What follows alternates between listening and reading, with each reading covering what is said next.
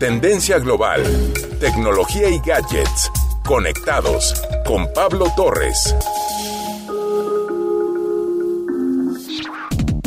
Imagínese usted tomar unas ansiadas vacaciones en un lugar como Disneylandia, después de tanto tiempo de espera, con toda la familia preparada, y llegar a algo que no estuviera funcionando bien. ¿Qué pasaría si encontraras el piso dañado, las puertas descuidadas, el pasto crecido, poco personal y más de la mitad de los juegos cerrados? Sin duda sería una decepción. Desarrollar un sentimiento familiar de seguridad después de la vacunación y que nos permita aumentar la movilidad es un acto que conlleva responsabilidad, cuidados extremos y mucha información analizada. Tomar la decisión de salir a disfrutar de un restaurante, compras o paseo no es fácil para todos, y más aún si nuestro trabajo nos permite seguir en casa. Pensemos ahora en la decisión que toman las cámaras, asociaciones, empresas y negocios para abrir y mantenerse así. Sin duda alguna, esta alternativa tiene que tomar en cuenta no solo a los propietarios, sino a los empleados y sus familias, además de toda la cadena de suministro que tiene cada empresa. En este punto es tiempo de pensar en los zapatos de nuestros consumidores y tratar de ir entendiendo los cambios que se siguen presentando en su comportamiento.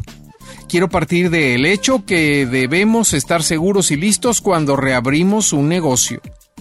Si es triste llegar a un negocio y darse cuenta que desapareció, resulta peor aún encontrarse con una mala experiencia que rompa toda la magia que nos motivaba a ir a visitarlo.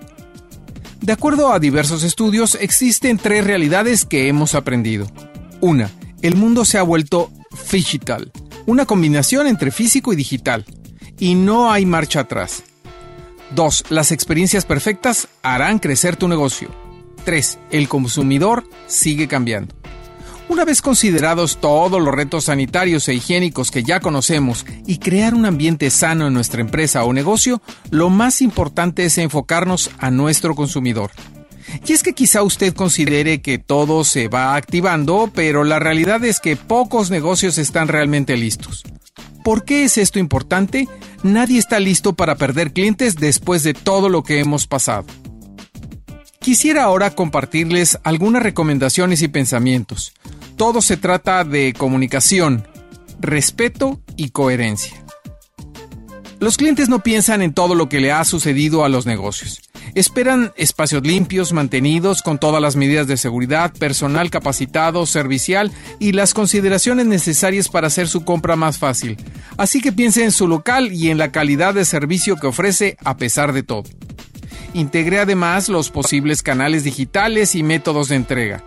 Los consumidores esperan más flexibilidad, control y contenido al comprar y recibir productos, y no deberían tener ningún cambio sobre lo que se han acostumbrado. Después de un año de comprar en línea y disfrutar de la facilidad de recolección en la acera, entrega a domicilio y envío gratuito en ambos sentidos, muchos consumidores no quieren renunciar a esas funciones.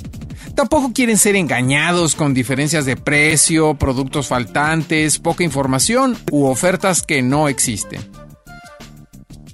Algo muy importante es que en este momento de tanta agitación social ayude a sus clientes a saber más sobre su posición sobre los problemas que les afectan a ellos y a su comunidad. Después de todo, si son su público objetivo, también es su comunidad. Los problemas de diversidad, inclusión, medio ambiente y otros ofrecen a las empresas la oportunidad de participar de manera efectiva, actuar como una fuerza para el bien y diferenciarse de los competidores.